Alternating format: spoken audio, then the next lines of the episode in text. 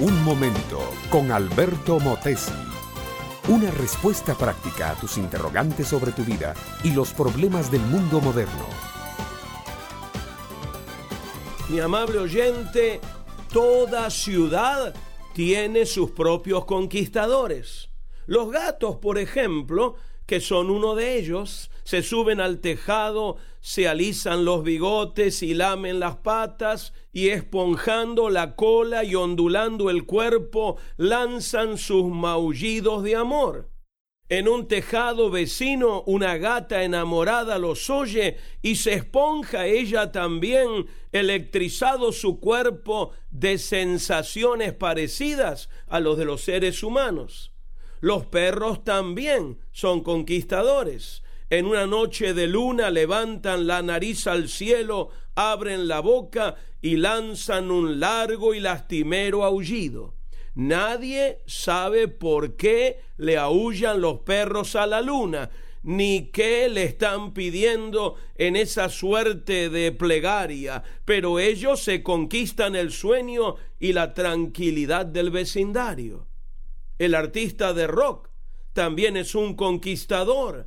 Llega rodeado de un séquito de secretarios, peluqueros, sastres, agentes y aduladores y durante quince días conquista a millones de jóvenes que cantan, palmean, se menean y simbran al son de su música febril y dislocada. El político triunfante es un conquistador lanza su candidatura meses antes y llena la ciudad con su sonriente efigie, fulano para jefe comunal. Y venciendo a todos sus contrincantes, el político conquistador llega al estrado de la ciudad y pasa una mirada paternal sobre miles de ciudadanos que lo han encumbrado a su sitial. La escasez es otro conquistador de la ciudad. Apenas surge el rumor que escaseará el azúcar o el café subirá de precio cuando miles de amas de casa ansiosas se lanzan a los almacenes o mercados a proveerse del precioso producto, no sea que la mesa familiar se quede sin su tradicional desayuno de café con leche. Es fácil, mi amiga, mi amigo, conquistarse toda una ciudad. Solo es necesario acertar con aquella cosa que la ciudad necesite más. ¿Sabes lo que dice la Biblia?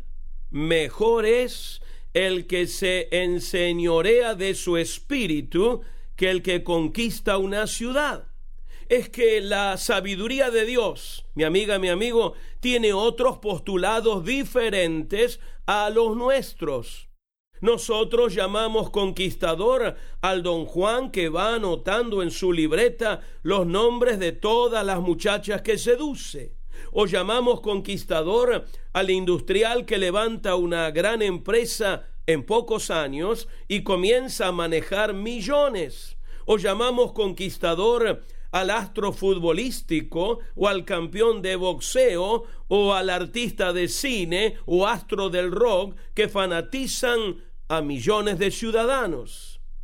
Pero Dios, que tiene otra escala de valores, dice que la mayor conquista es la conquista del propio espíritu, del ser propio, del yo personal, y esto, mi amiga, mi amigo, lo logra únicamente aquel que renunciando a sus apetitos y pasiones, se echa en brazos de Cristo, el Señor, el Salvador y Maestro.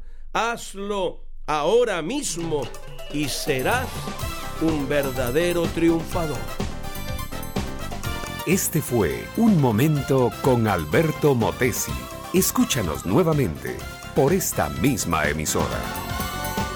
Educación que transforma. ¿Te quieres preparar mejor? Visita Facebook y busca Alberto Motesi University.